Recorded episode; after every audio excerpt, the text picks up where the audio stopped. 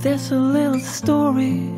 of a night your stars aligned. It seems a little tired, maybe it was just a dream. First time I saw into your eyes, your eyes, your eyes, it seized me like a dream I never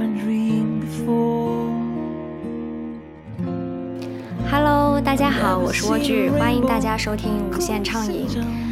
啊、有一段时间没有跟大家聊天了。前段时间呢，我在休假，然后没有休假的时候呢，因为现在，呃，香港跟内地也已经通关了嘛，所以会时不时的有一些朋友过来，所以有的时候呢就在陪陪朋友玩，嗯，就没有那个一段比较好的时间可以录播课。那现在啊、这一期又开始啦。那这一期呢，我想聊一下心理咨询的事情。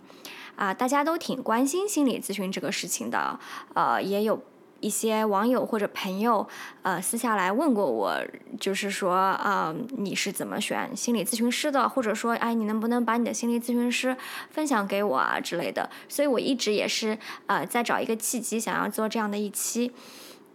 那因为呢，呃，我自己心理咨询大概也就三个月吧，然后呃，我的频率是一周一次，所以目前其实应该是大概二十个小时不到吧，我没有去呃仔细的统计过。那对我来说也是一个全新的体验，呃，然后我也是会有一些感悟和啊、中间遇到一些问题啊，或者说有一些啊、细节可以分享给大家的，所以这一期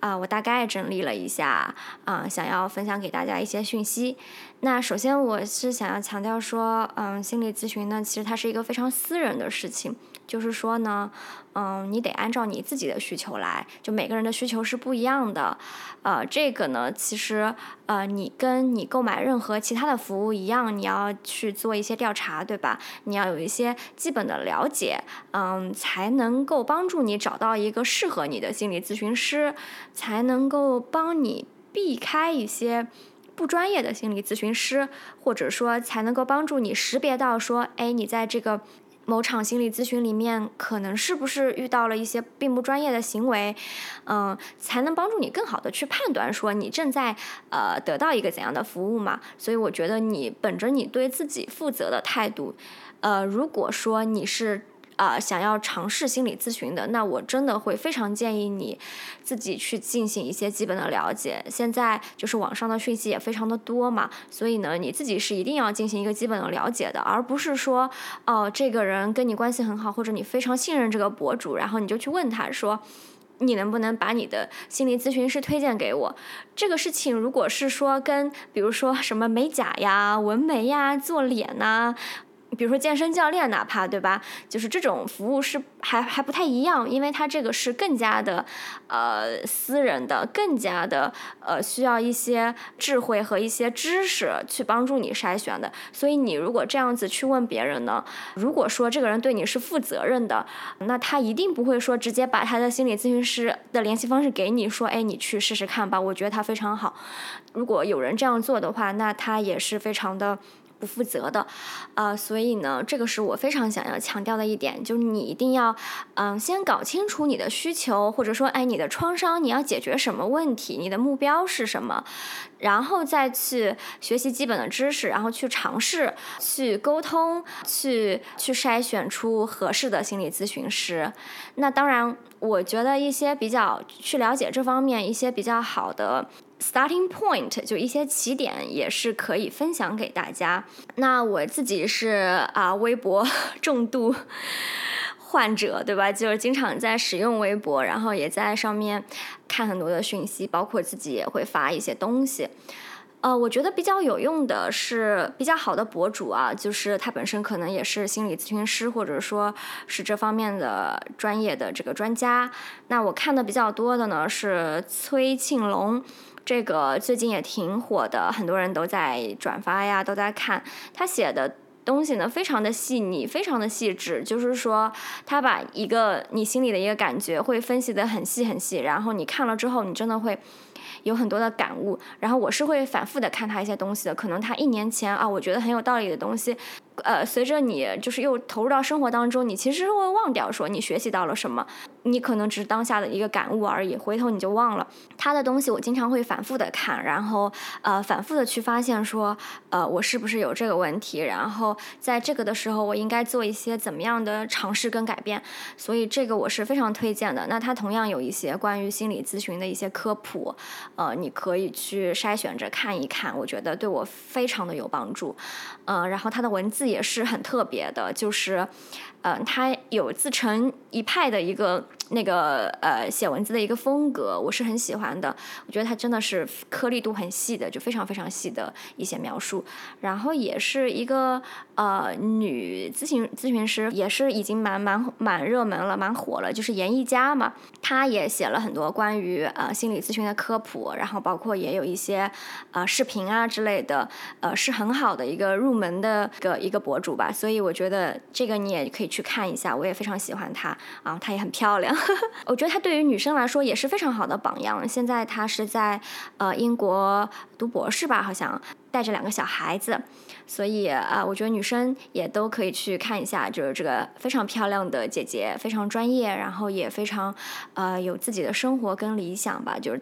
还有一个。比较好的书，我最我前段时间看的是叫是美国作家洛丽写的一个书，叫《也许你该找个人聊聊》。这本书也挺有名的，然后在豆瓣上应该也有九分以上的分了。它比较好的一个优点是，它就是非常的浅显易懂。它应该里面讲了大概五六个人做心理咨询的故事，因为作家本身他是一个心理咨询师，所以呢，他把他的一些来访者的故事写成了书，当然是经过。我就是一定的处理，保证呃不会泄露隐私，或者他得到了对方的同意的情况下写的，呃，这个是非常有用的。你可以看到啊，别人是怎么做一个心理咨询的，然后他是如何的呃成长的，他会遇到什么问题，呃，这些就很有帮助，非常的直观。同时呢，他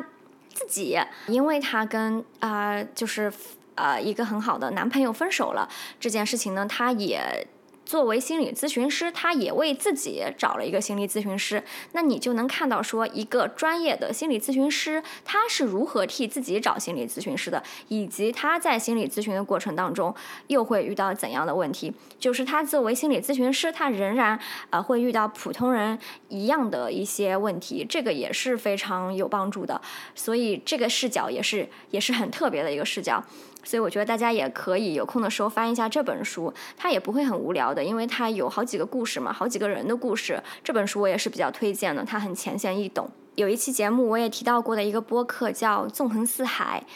这个播客呢，它也是做的非常的好，里面有很大一块是做心理学书籍的这个介绍的，呃，它也会教你怎么选一些心理学的书籍。那基本基本上市面上比较。评价比较好，然后比较热门的心理学书籍呢，它都有录成播客去给你做一个介绍。我非常喜欢这位播客的这个主播，他讲东西呢非常的清楚。然后我觉得，嗯，如果你没有时间去看书，或者说去你不喜欢去呃阅读一些东西的话，你就可以听嘛。你去看他那个标题，你就能呃看出来哪几期是讲心理学的书的。呃，所以我是推荐给大家去。听一听的，这个也可以帮你快速的入门。然后另外还有就是，之前我看就是严艺佳，就是刚刚提过的那个博主，他也推荐过一个 app 叫简单心理。那这个我自己是没有试过的，然后我朋友，我有一些朋友好像是试过的，然后他们说，呃，上面可能。呃，有一些会比较贵啊什么的，那我也不太清楚啊。但是他是那简单心理的创始人简里里，他也是一个其他非常熟悉的一个呃心理咨询师加简单心理的创始人，他也有自己的播客。她跟她的丈夫是有一个播客的，叫 Blow Your Mind。那个播客呃，我也听过一两期，也是蛮好的，所以你也可以去看一看，它会不会呃有一些心理学方面的这个涉及。差不多，我的了解就是来自这些了，就是呃市面上一些口碑比较好的心理咨询师的这种博主，一些呃有关心理咨询的书，还有就是一些播客，嗯，那也是慢慢学习的一个过程吧。然后加上你开始去咨询，然后呃让你大概。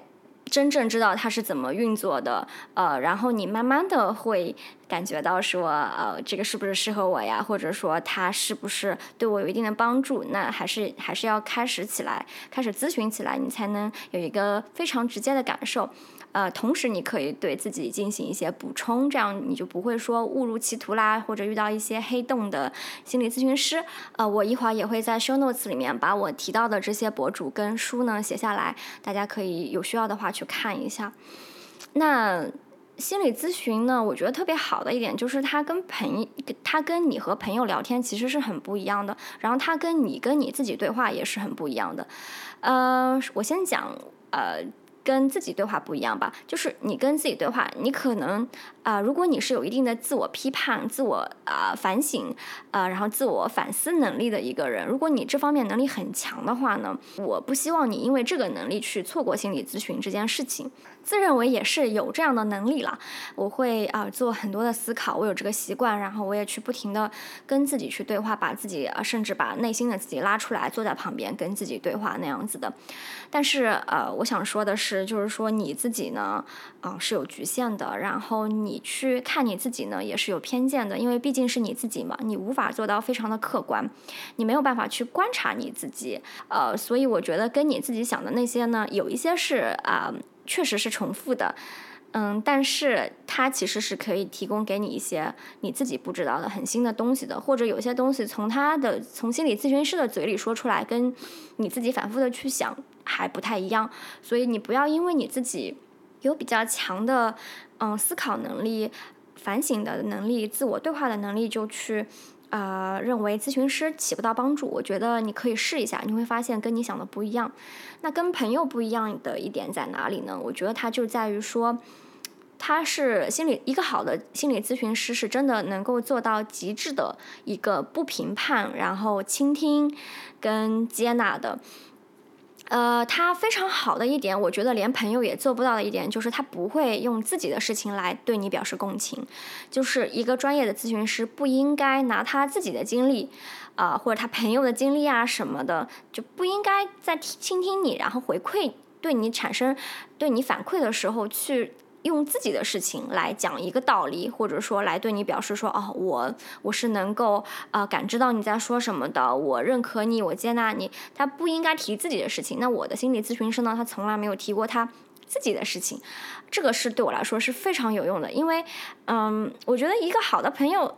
就是他经常会做的一个事情，包括我自己啊，我都做不到。就比如说朋友讲他的事情，我能想到的最好的安慰他的方式就是说啊，这个也发生在我身上过啊，这个我因为也有过同样的经历，所以呃，我可以告诉你说啊，我懂，我懂你，对吧？但其实呃，有的时候。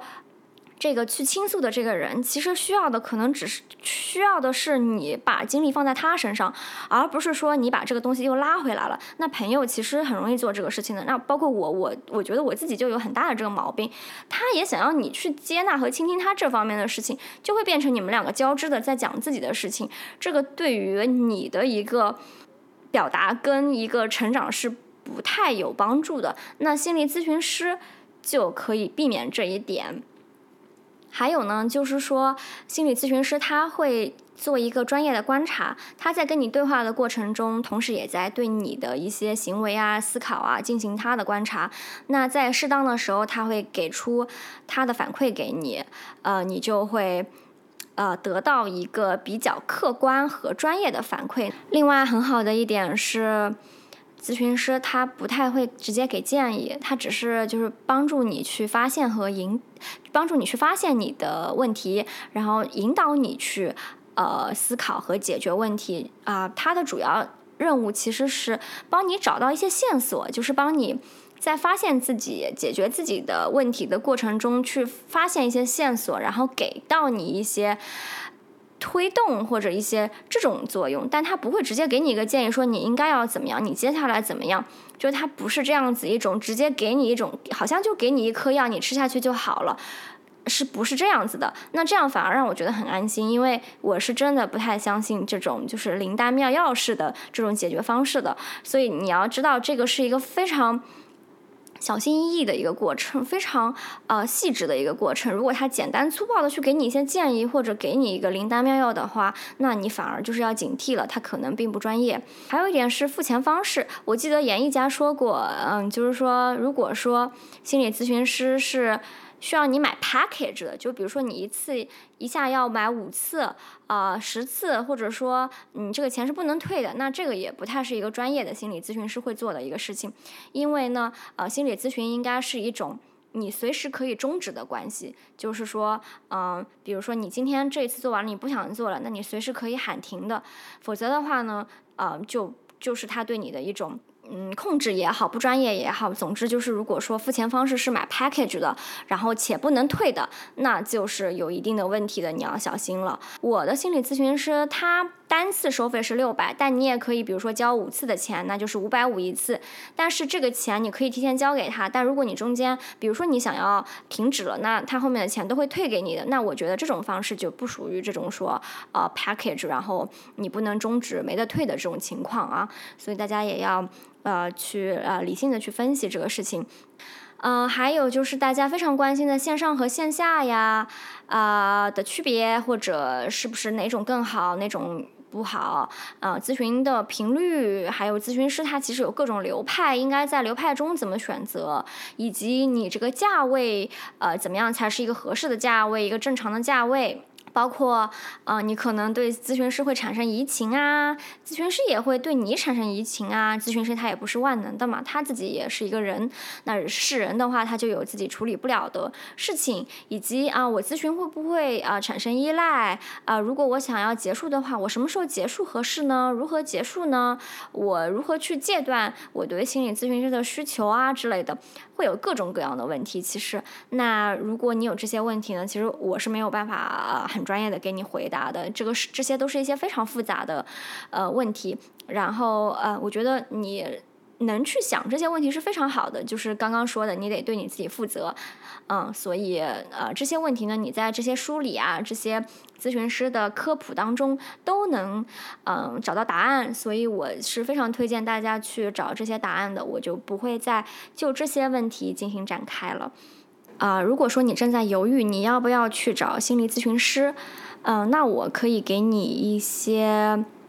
我的想法来告诉你为什么我们也许可以去寻求心理咨询师的帮助。我心理咨询师告诉我的一个很好的一个比喻是，你的那些恐惧，你的那些焦虑，对吧？嗯，你就把它想象成是一个一个房间，一个屋子。如果说你不去面对你的问题，就相当于是说，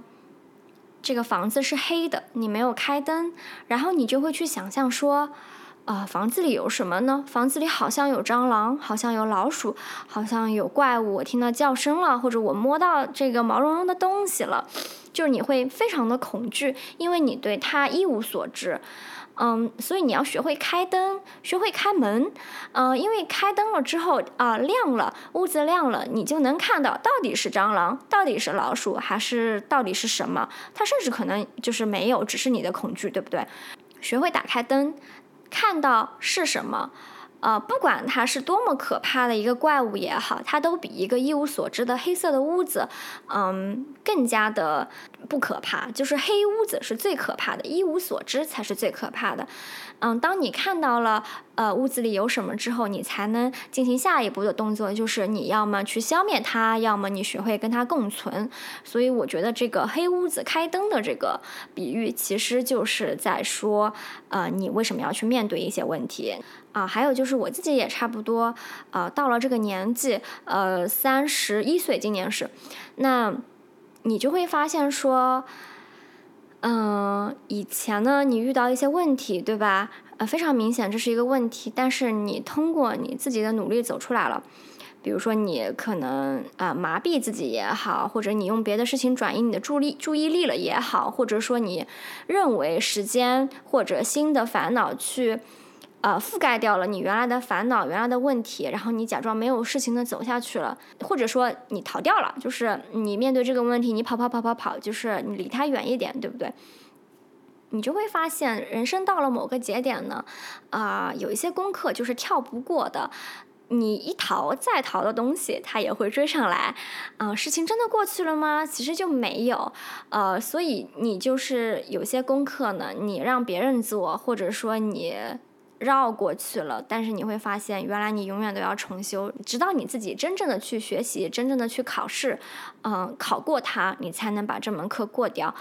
嗯，这也是为什么我们要去面对我们自己的问题的，呃，一个很好的解释吧。嗯，还有一个比喻呢，是你可以把你自己或者把你的人生想象想象成，你把你自己想成一家公司，然后把你的人生呢想成是在运营一家公司。那有的时候你真的会觉得说，我这个公司运营下来好像一直在亏钱。我打开我的财务报报表一看，啊，这数字就。非常的难看，一直在亏钱。那没有人会故意亏钱的，对不对？呃，你为什么会亏钱？一定是有一些原因的。有可能就是你对你自己的投入啊和付出你毫不在意，你就是没有把这个成本算进去，然后就在那里啊瞎运营。也有可能呢，你对风险整个业务的这个风险的评估呢出了问题，呃，你没有办法做一个理智的决定，你没有一个更好的筛选机制去筛选一些好的机会、好的选择，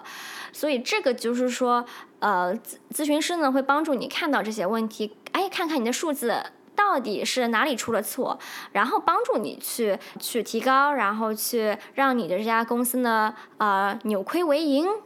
呃，当然。有的时候，你看到你自己这家公司非常的做的很糟糕，就一直在亏钱，一直在赔钱，你也会很难过的。但是呢，就我的咨询师他就告诉我说，你不用难过，因为。如果你的嗯公司有很多的问题的话，很有可能你就是一家非常大的公司，你承载了很多啊，你消化很多东西，所以呢，呃，你只要去好好的去面对问题，解决这些问题，你会成为一个更有分量的公司，所以你本人呢也会成为一个更有分量的人。所以，如果你把自己想成你在经营一间公司的话呢，呃。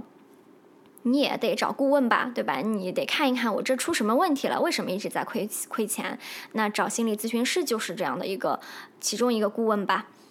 心理咨询很好的一点是，他会给你一个机会去描述你的问题，呃，或者你的创伤，因为，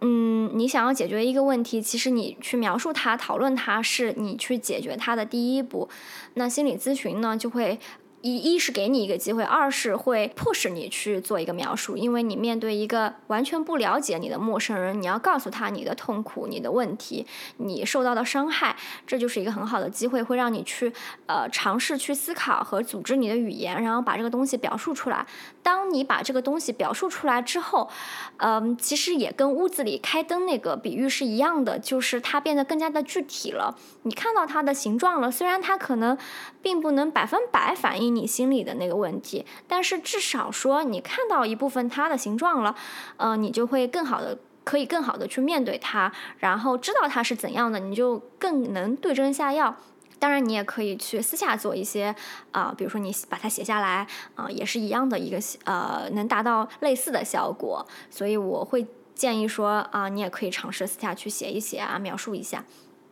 而不是就是呃避而不谈，避而不谈其实是比较危险的。有些人就是讳疾忌医呀，就是你有心理问题，然后你不去解决它，也是一种讳疾忌医嘛，对吧？就跟你生了别的病，你腿疼，然后你不愿意去医院看，是一个道理。有一个原因，其实呃是你。比如说，呃，你的父母或者你的朋友或者呃你的老板、你的恋人，就是伤害到了你，或者有一些事情让你很不舒服。其实这个东西一直都非常的困扰你，可是你不愿意谈论，是因为你不想把心思浪费在这些人身上。你觉得他伤害到了你，呃，你为什么还要花时间去了解你跟他的关系，了解他是怎样一个人，了解？呃，你跟他之间的这些呃互动啊，dynamic 啊，是是怎样的？你就觉得说，哎，我为什么要花钱花时间去了解他呀？了解他跟我的关系啊？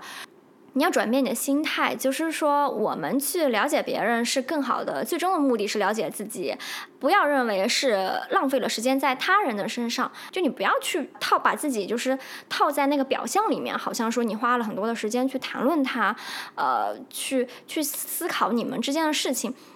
这个都是为了你自己，而不是为了别人。了解别人的最终目的是为了了解自己。嗯，我不知道你有没有一个同样的感受，就是你有的时候看到的世界呢是非常虚假的、失真的一个世界。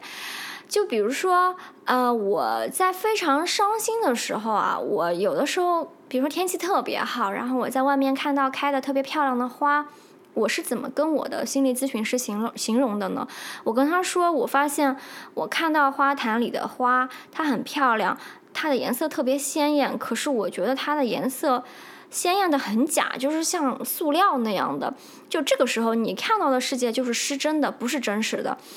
这个时候，你就需要别人去告诉你说，嗯，你看到的假世界是虚假的，是因为你心里投射了一些东西，或者说你心里蒙蔽了一层什么东西，所以你看到的世界呢不对的。如果你沉浸在这个东西里面，你以为那个是真实的世界的话。那它不利于你生存，不利于你解决你的问题，就需要一个旁观者来点出来说你你这个世界不对的。当然，你也可以提醒你自己说，当你觉得这个这个世界你只能看到某一点的时候，其实这个是这不是这个世界的全部。崔老师崔庆龙老师有一条微博就是讲这个的，他说如果你嗯看到一个世界，它。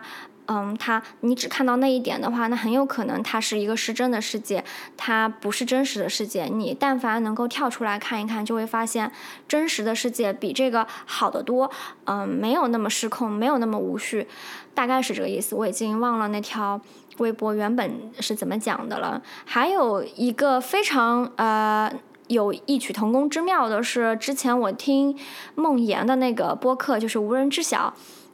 他经常讲的就是说一臂的距离嘛，他觉得说，嗯，如果你拿着一个东西放在你眼前，那你这个问题就会变得很大很大。那如果说你伸开手，你把手臂伸出去，呃，然后拿开一臂的距离，那这个问，那这个问题就会你才能更清楚的见到它，嗯，它才更真实。呃，这也是的，就是说你如果把一个东西怼在你自己的面前，你就会发现说这个东西它大的可怕，嗯，那个不是真的。嗯，我最近同样有体会的是，呃，我跟我妈出去玩，然后那天我在厦门，然后我在厦门的街道上走的时候，我突然发现，呃，这个街上面有很多的快捷酒店，就是，然后我突然想起来说，为什么好像我很久很久都没有关注过，在现实生活中看到过快捷酒店了。其实它无处不在嘛，呃，然后我就转而想到我之前说的这些事情，就是其实呃，因为我也长大了嘛，我有更好的经济能力了，我不会再去这些年我没有再住过快捷酒店了，所以我看出去其实我都看不到快捷酒店了，但其实它无处不在，我这点就让我非常的震惊，就是我其实在提醒我自己说。哦，原来这个世界其实世界上其实有很多快捷酒店的，可是因为你不再去住了，你不再关注它了，它在你面前你就跟就跟不存在一样，你就跟瞎掉了一样，就是你看不到它们，除非你有意识的去提醒你自己说，哎，这里有快捷酒店，哎，其实有很多快捷酒店，然后你才看到这些。我说这个，嗯，这个比喻可能不是很恰当，但是我说这个不是说在啊炫耀说，哎呀，我现在就是。住的住更好的酒店了，我看不到这些，我觉得这个很不好。就比如说你在你这个层次，对吧？然后你可能就看不到你底下层次的那些人的生活，那些挣扎。但其实你是应该去关心这个世界，你去你要去关心，你要去知道，至少你要去呃理解说这个世界上不同层次，然后他过着他的生活，可能他也非常的 struggle 的这一点，你不能说你自己。过上了这样的生活，然后你就以为天下太平，对吧？你过上了太平的生活，你就以为天下太平。同样的，你在这个这个这个层次，你也很难看到看到就是更高层次的那个生活，因为它也是你平时接触不到的，除非你有意识的去看去了解。这个都是一个警惕你说，每个人看到世界都不一样，每个人都有他的局限性，然后每个人看到的很多时候都是一个失真的世界。你的内心有时候就是呃活在一个真实一个失真的世界里面，所以他就会很恐惧嘛。那心理咨询师他就站在另外一个角度，他是另外一种视角，呃，他说着另外一种语言。如果你跟心理咨询师有一定的交流，你就会发现他的语言体系跟你很不一样的。嗯，他用的那一套语言那一套词汇，嗯，都是不一样的。那它其实就可以帮你看到一个更加全面的世界，而不是那个少了一块儿，这儿少一块，那少一块的一个你主观想要看到，或者你因为你的局限性而看不到一个世界。那这个视角，呃，是非常有用的。这些大概是我能想到的，让我觉得，呃，可以尝试一下心理咨询的，啊，一些比较好的原因吧。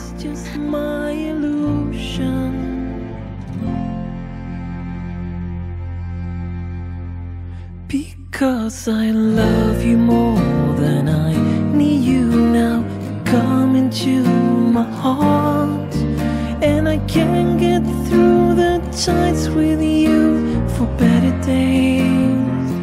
because I never let you down forever. Come and feel my faith, stay in me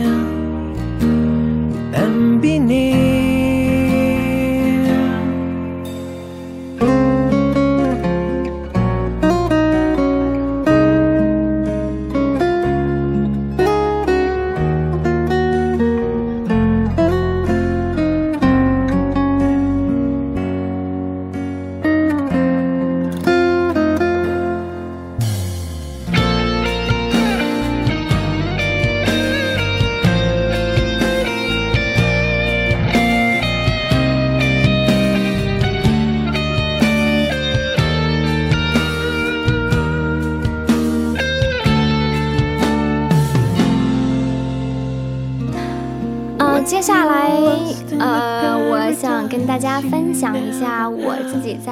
去心理咨询的一段时间里面，嗯，得到的一些好的启发啊，从心理咨询师那里偷来的一些好的比喻，然后我自己的一些发现。我将要分享的东西呢，跟我自己个人是比较相关的，但我会尽量呃不去呃 focus on 我自己的问题，然后去比较笼统的看跟大家讲，呃，然后呃如果大家刚好对大家有点帮助的话，我觉得是一个呃很好的事情。我觉得任何事情呢，而且都是一个度的问题，嗯，所以就比如说啊，如果你这个人是啊过度依赖他人的，那可能你想要解决的问题就是过度依赖的问题，那可能另外一个人他。是跟你完全相反的，他反而存在着一个呃不敢去依赖、不敢去信任别人这样一个状态。那他想要解决的，可能就是要去尝试着去依赖，嗯，所以每个人问题都不一样。比如有的问，有的人是啊。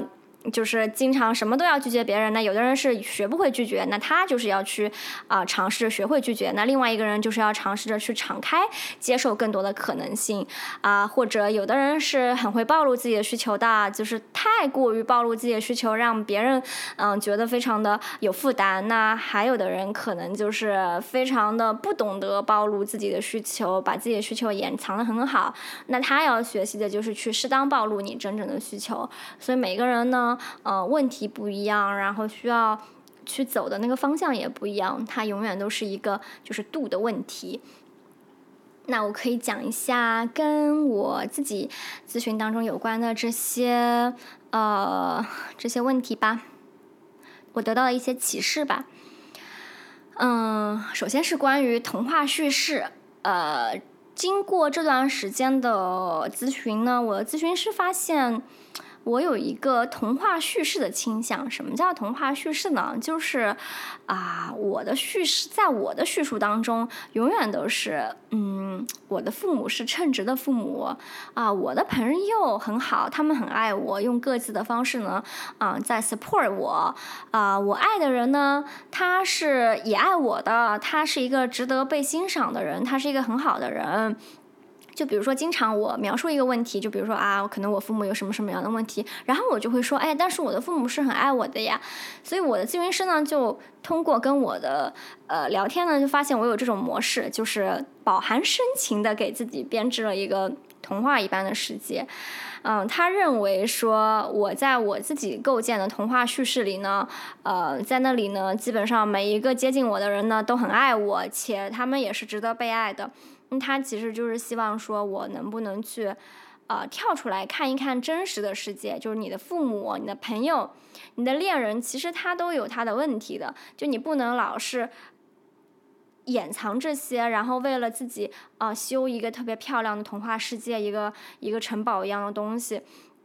这个对我的启发也是蛮大的。如果你总是呃认为你自己得到了很好的东西，嗯，然后又觉得生活哪里不对的话，我觉得你也可以去往这个方面想一想。当然，这种童话叙事呢，呃，咨询师也承认啊，在很大一个程度上呢，它其实是帮助到我的，因为呃，他会。帮你托底嘛，就是你你会觉得说，哦，我拥有很多，啊，我已经很不错了，我应该知足。可为什么我还是不知足，我还是不开心呢？这个时候，如果你觉得你拥有很多，你得到的东西很好的话，你其实，那当你的人生出现一些问题的时候，你能做的是什么？你就不能，你就不忍心责怪别人了嘛？因为你的叙事里面别人都很好，那你就只会对内攻击，你就是自我攻击，责怪你自己了。那这个就是啊。有童话叙事倾向的人应该去思考和解决的一个问题。那这同样也是一个失真的事件嘛？就是其实你并不活在一个童话里，你要从 童话里走出来。另外一个我想分享的是关于呃测试性需求的事情。嗯，我的咨询师还发现呢，就是我呢其实并不是一个敢于暴露我真正需求的一个人。我对我自己的评价，在那之前就是完全相反。我跟他说，我是不是就是暴露我太多的需求了？呃，结果呢，其实是的，我是暴露了需求，但是我暴露的那些需求呢，并非我真正的需求，而是嗯表演出来的需求，或者说是一种测试性需求，就是是我自己去经过加工的一种需求，然后去测试别人的反应的。呃，我会这样做呢，是因为，呃，我之前可能有暴露真正需求的时候，但是我没有得到有质量的回应，这就让我非常的沮丧。那下一次我就不敢去暴露需求了嘛，我可能会去搞一些呃假的需求丢出去，看看他能不能接住。其实我没有这个需求，但是你就会发现啊，他连这个都接不住，那我怎么敢去暴露我真正的需求呢？嗯，所以他。咨询师呢，就建就也不是建议，就是咨询师呢，就是说，呃，想让我尝试说，把我自己也不知道答案的那部分，那部分非常脆弱呀、无助呀、失控啊、很无趣的我自己的这一部分呢，去呈现给另外一个人。别人给你的回应呢，其实是可以可以是呃非常不真实的，比如说他的回应可以无限放大，也可以无限缩小。无限放大呢，指的意思是说，因为他特别特别在意你，所以你的一点点需求，他就会把它放得很大，然后他会铺天盖地的去满足你。无限被缩小呢，就是他不在乎你，他甚至就是忽视你。那就是你明明给了一个地震一般的需求和讯号，在他那边就相当于就是他接收到的就很小，他就给你一点点的回应。这些呢都不是有质量，都不是好的好的回应了。那如果说你曾经有过这样的呃得到一些不相应的回应的情况下呢，就容易让你变得不敢去暴露你的需求。但是呢，需求不被满足呢，不是真正的危机。真正的危机呢，是你无法做你自己，无法暴露你自己真正的需求，啊，无法找到你真正的需求，那个才是你的一个危机。所以你在任何的关系里呢，你要找到你自己最需要被珍视的东西，你找到你需要被珍视的需求，然后你去真正的展示它，这样呢，你才有可能得到你想要的回应。嗯，就比如说，你到底是想让别人关注你肚子疼了、不舒服了，还是想让别人关注你啊？你是一个有脑子的人。如果你想要别人关注你是一个有脑子的人，那你就要往这方这方面去展示，而不是在别人面前打滚说：“哎，我肚子疼，你看你怎么不关心我？”那这个呢，你就是南辕北辙嘛。每个人的需求他都不一样。如果说你到底是怎样一个人呢？你是一个存定存的人呢，还是你是一个你的需求可能是更高风险、更高收？收益的投资呢，这都没关系的，就是你是哪一种，呃，人都可以，你想要什么都可以，但你要搞清楚，你不要是呃给自己制造一些虚假的需求，或者你因为觉得哦，那是不是呃存定存的话就非常的保守，我是这样一个人，是不是很羞耻？呃，如果想要更高的风险、更高的收益，我是不是想要的太多了？我是不是不应该？你不要去有这种想法，就是你。不敢暴露需求呢，有的时候也是一种羞耻感在作祟。比如说啊，当你年纪特别小的时候，嗯，老师问你将来想做什么，你可能会说我要当科学家呀，我要当宇航员呀。那个时候你的羞耻感和对这个你这个羞耻感就很少，因为你对这个世界吧，你无知者无畏嘛，你就在那儿呃，小朋友在那里边瞎说，也觉得很自豪，很。很有可能性是吧？但等到你长大了，你就不会再去告诉别人说，哎，我的梦想是要当科学家了。这种就叫做呃，我把它我把它叫做我要当科学家的羞耻感。就比如说，你对关系的要求呢是啊，想要被爱、被尊重、被看见、被全方位的接纳。那这些其实是非常非常高的要求，无异于说你一个普通人高喊说，哎，我要当科学家。但是这就是你的需求呀，但你不敢说，因为你觉得这个就是有一种我要当科学家的羞耻感，呃，因为你如果有这样的要求，你需要的是一个资源丰富啊、心智成熟、有辨识能力、真实情感，然后呃那样的一个人，那是可能那个是地球上百分之五的人才能做到这样的事情的，所以你就会有一种不敢喊出来说我要当科学家的羞耻感，啊，这个。呃，也会阻碍你去了解真正的你自己。那只有你真正的明白说你要什么，然后你去展示它，然后呃，你去找到你去找到能够满足呃你的需求的呃这样的人呃和关系，嗯，才能解决你的问题的，而不是说你就嗯不去看它，然后嗯。不承认他，这样的话呢，你是没有办法调整你的策略的，呃，你没有办法去纠正你一些方法方法上的错误的。我的咨询师呢还跟我讨论过一个问题，就是，呃，我究竟是想要当小孩，还是想要当大人？呃，就像我刚刚说的，我活在童话叙事里面。其实我的父母呢，呃，认为我的父母是非常完美的，但其实我的父母是有很多问题的。呃，这就导致呢，其实我从小到大经常是在替我自己做决定。呃，因为我因为他我的咨询师通过我的描述呢，认为我其实当惯了大人，他觉得我父母呢其实就比较温和，但是我呢其实想要更多。嗯，所以他有一个很好的比喻，他认为我像一只小狼崽一样生在了啊绵羊夫妇的，就是窝里面，就有一对绵羊夫妇是养育长大啊。但是呢，因为我要的东西呢，他们也不知道，所以我很擅长替自己做决定，我只能在一些事情上当我自己的妈妈，哪怕那个时候我非常年幼，呃，我欠缺一定的能力跟智慧。那我习惯了当大人之后呢，呃，我就。呃，其实一直就 hold 在那边，就是嗯，去替自己做决定，去把控我自己的人生。虽然说我表面上可能非常的看上去非常的温和，看上去很小孩子很弱，但其实我内心不是那样的，一直在当一个大人，然后当自己的妈妈。我的咨我的咨询师就发现，其实我想当小孩儿，然后他就会告诉我说，嗯。你一直给自己当妈妈，但是没关系的呀，就是一个很好的妈妈，她也会想要开小差，她也会在把孩子送回，呃，送去学校之后，觉得啊，好开心啊，我可以喝一点酒了，就是没关系，好妈妈也会喝酒，所以她就是说，你要你要去接纳你自己想要当小孩的那一部分，嗯。那同样的心理咨询，它其实就不能解决你全部的问题嘛？当你发现你自己想要当小孩儿，那你接下来还有好多好多课题，比如说，那你要当怎么样的小孩呢？你是想要当后顾无忧的小孩，你想要当被捧在手心里的小孩，你想要当啊不负责任呃别人帮你兜底的小孩，还是怎样的小孩？那如果你的目标是当你找到了你想要当怎样的小孩，接下来又是那你如何去当这个小孩？你如何？有办法让自己去当这样的小孩，对吧？就所以这个都是一些啊一系列一个漫长的一个过程，去呃认清自己，然后去实现你想要的东西。还有一个非常好的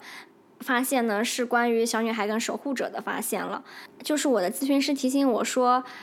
他认为我心我我我经常感到矛盾或者纠结的时候呢，其实是因为我内心啊有一个小女孩跟一个守护者在互相拉扯。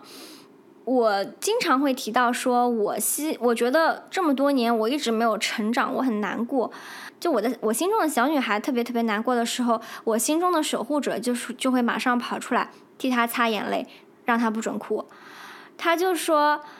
守护者呢一直在替小女孩的那个闯祸的小女孩兜底，所以她非常的累呀。但是小女孩呢也特别委屈，因为小女孩有的时候不开心，她很崩溃，她想哭。可是这个时候守护者就会跑跑出来帮她兜底，当然是好的，但是也捂住了她的嘴，跟她说：“你不可以哭，你这件这件事情你就要哭了吗？你不应该哭。”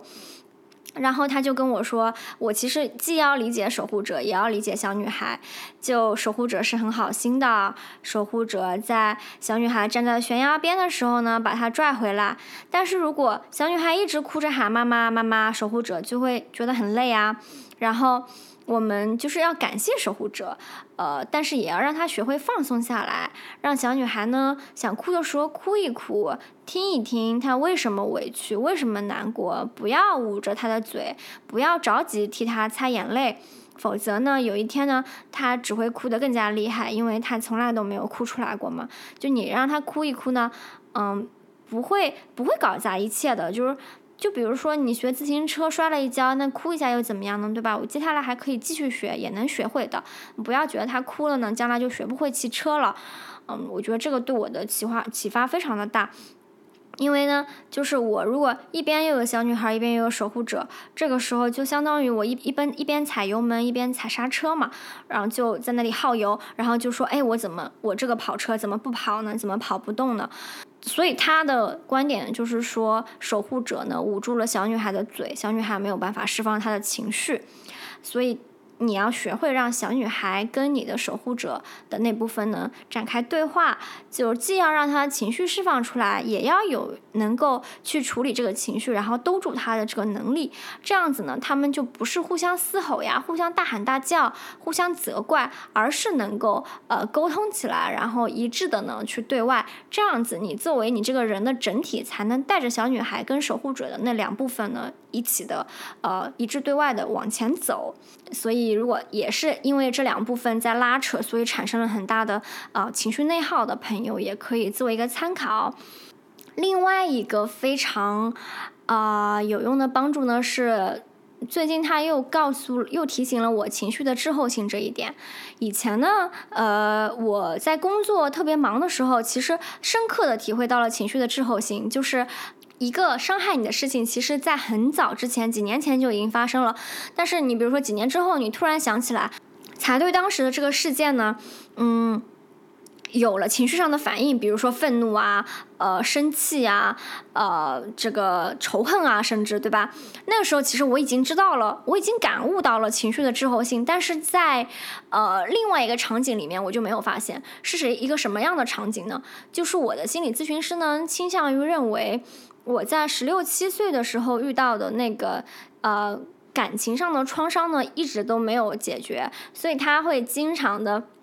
让我尝试去回忆我当时是什么感觉，嗯。不管是心理上的感觉还是身体上的感觉，我就跟他说，身体上呢，我觉得我就是无法动弹，然后情感上呢，我非常的绝望，嗯，但是呢，呃，就是仅此而已。就其实我有很多复杂的情绪，可是我描述不出来，那这就是一个问题，对不对？我描述不出来就无法解决。那后来我又想了一想，我就告诉他，我说当时还有一种特别强烈的情绪呢，就是我对我那时候的那个男朋友有一种非常。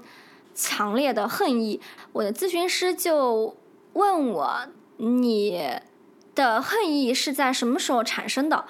呃，是在关系之中还是关系结束之后？”我就跟他说：“我是在关系结束之后才产生这种恨意的。”我说：“在那之前，虽然呃有很多的委屈，受到了很大的伤害，但是我仍然想要呃在这段关系里努力，所以我没有恨意。”但是他给了我很好的一点观察的提示是，他说：“我觉得呢，你的恨意其实是产生在关系之中的，就是你在关系的存续期间就有这种恨意产生了。”然后我真的恍然大悟，我觉得对哦。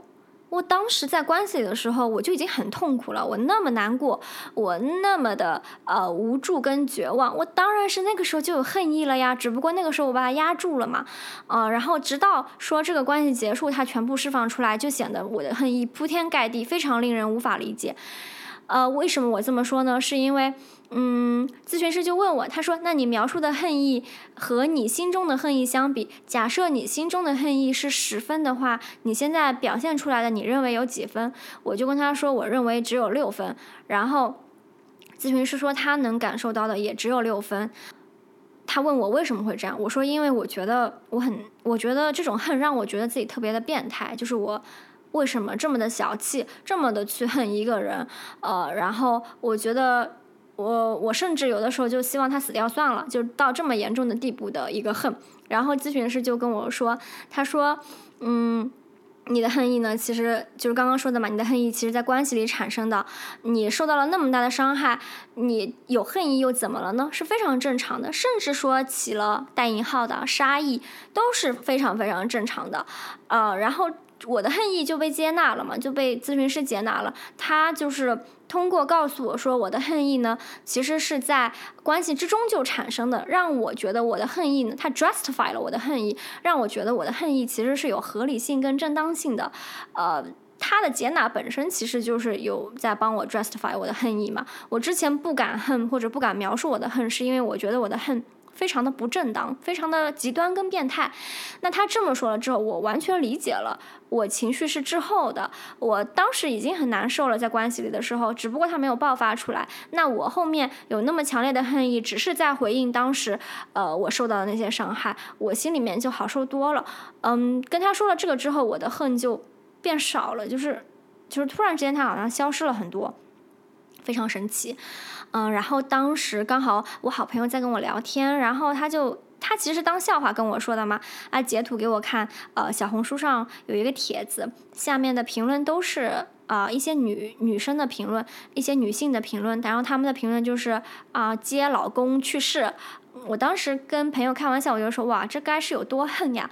然后因为嗯之前这个咨询关于恨意的这个呃经历，我其实转而想到。为什么这么恨一个人？嗯，我会想到说，那背后是他受到了多大的伤害呀，他才会这样子去说。嗯，然后想到这里，我就特别特别特别难过嘛。就是你会看到那个帖子上，就是有那么浓烈、那么强烈的这种恨意。嗯，你只会看到，其实，在那之前，他受到了多么多么大的伤害。这种视角上的提示啊，或者转换，会让你更加的去。了解你自己，也能去了解别人的一些情绪。那关于我自己的这个分享呢，就到这里了。嗯，那我主要讲了一个是啊，焦虑的父母，对吧？童话叙事，警惕童话叙事，因为童话叙事呢，呃，会让你不忍心责怪别人，只忍心责怪你自己。另一个呢是讲了测试性需求，就是你要找到你真正想要被珍视的是什么，你真正的需求是什么，不要为你真正的需求呢感到羞耻，你要去学会，嗯，展示它，呃，然后呃去得到，呃，找到方法去得到你想要的回应。嗯，其次呢是你想要当小孩还是大人？呃，你可以当小孩的，你如果当了很久的大人。当家长、当妈妈当久了，你可以松下来的。呃，还有就是小女孩和守护者的故事，要呃接纳小女孩的情绪，然后也要认可守护者她非常的辛苦，要让他们呃互相的对话，然后一致对外往前走，而不是互相的拉扯呀、责怪、嘶吼，嗯，然后不停的在你身体内打架，让你呃耗干你的心血。最后是讲了一个。情绪的滞后性就是你可能会有一些极端的情绪，比如说恨意，嗯，那你其实要了解到这个恨的产生呢，嗯，是在你受到伤害的时候就已经产生了，它只不过到了后面才有机会，或者说才，呃，你你的身体才感受到，所以你才释放出来。那你要接受它，你要相信它是正当的，呃，然后你要学会理解别人，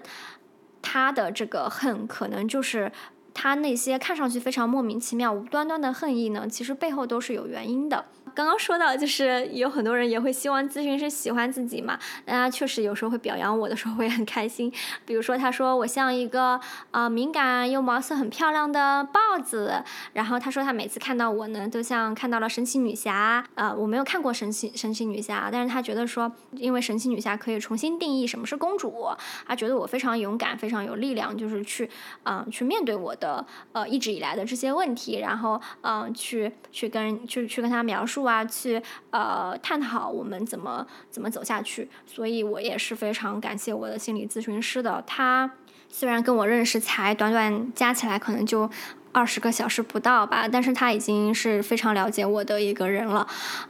嗯，然后我特别开心，因为谁不想说，谁不想被说自己是一个漂亮的豹子，然后是神奇女侠呢？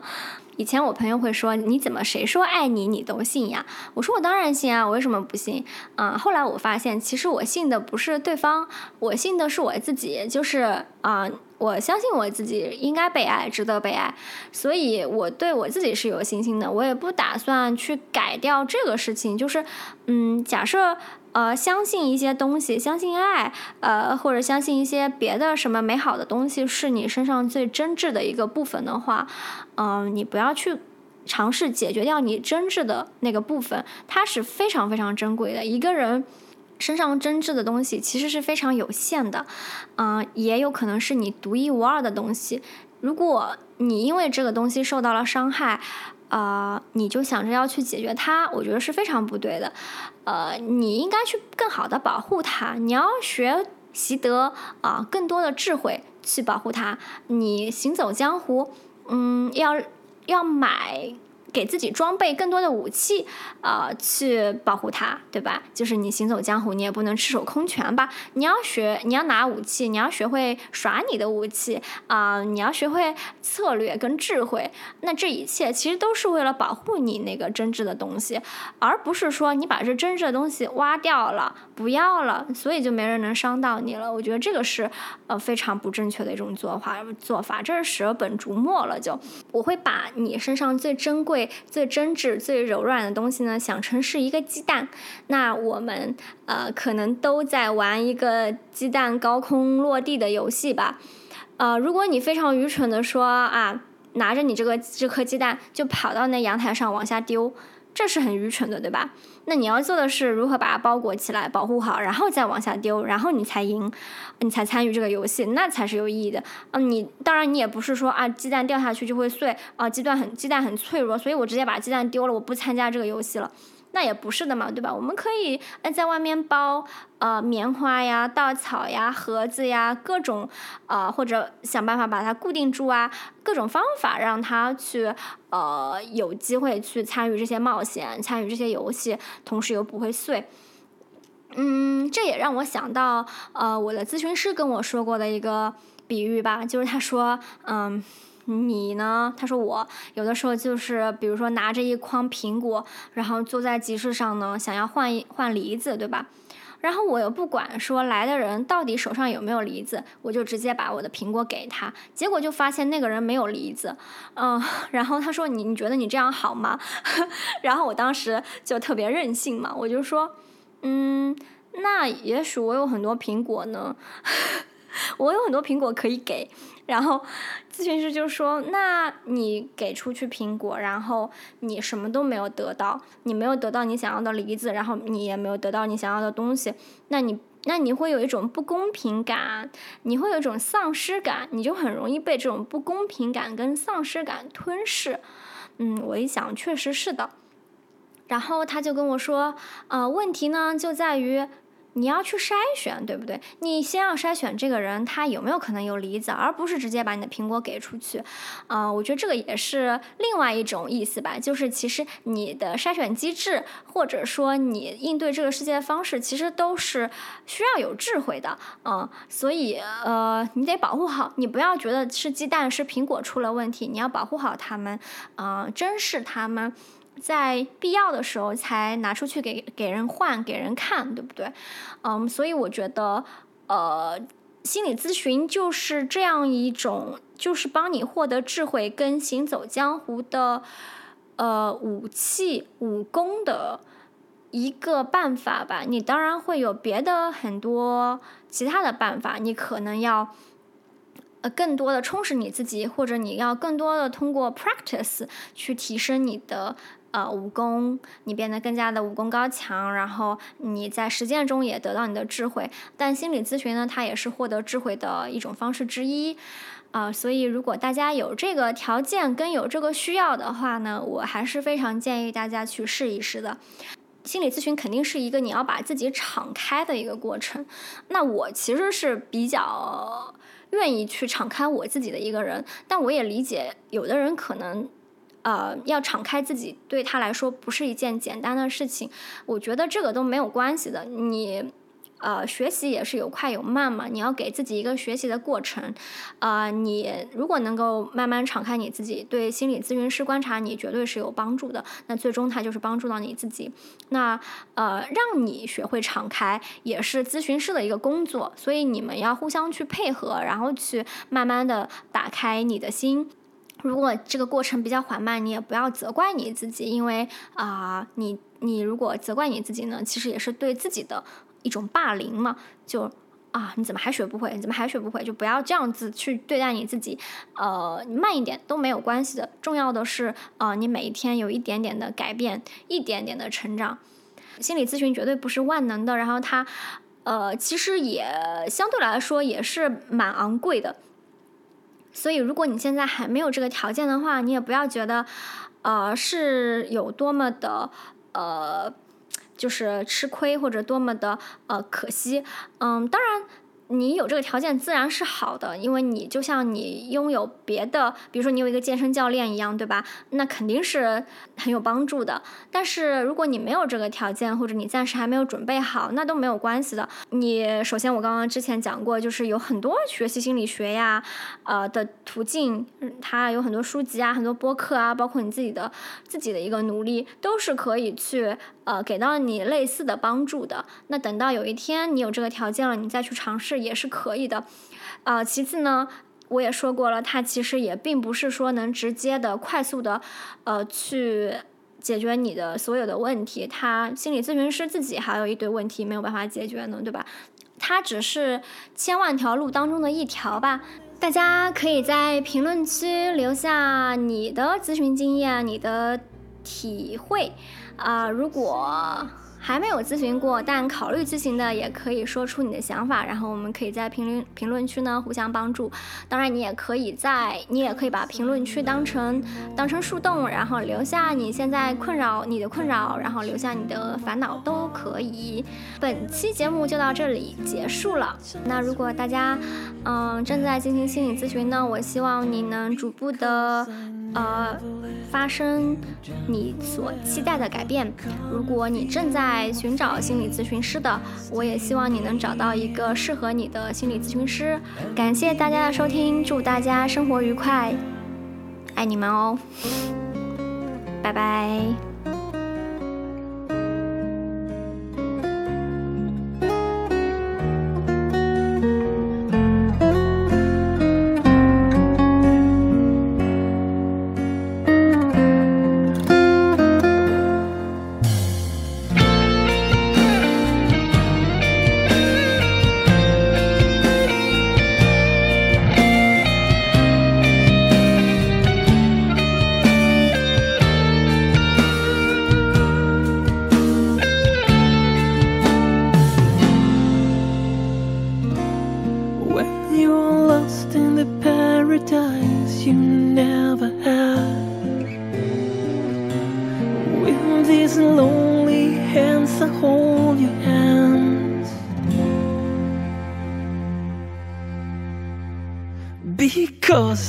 Love you more than I need you Oh, can't you see my love?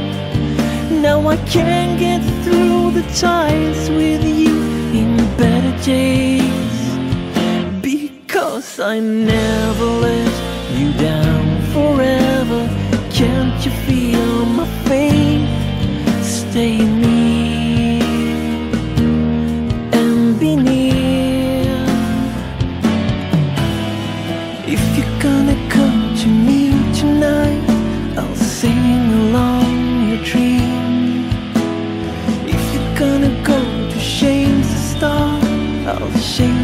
dark away. And if you're gonna let me in your heart, I will let your love take me back to life.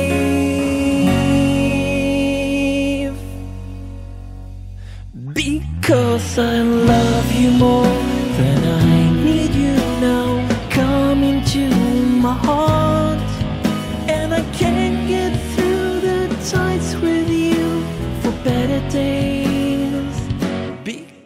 I never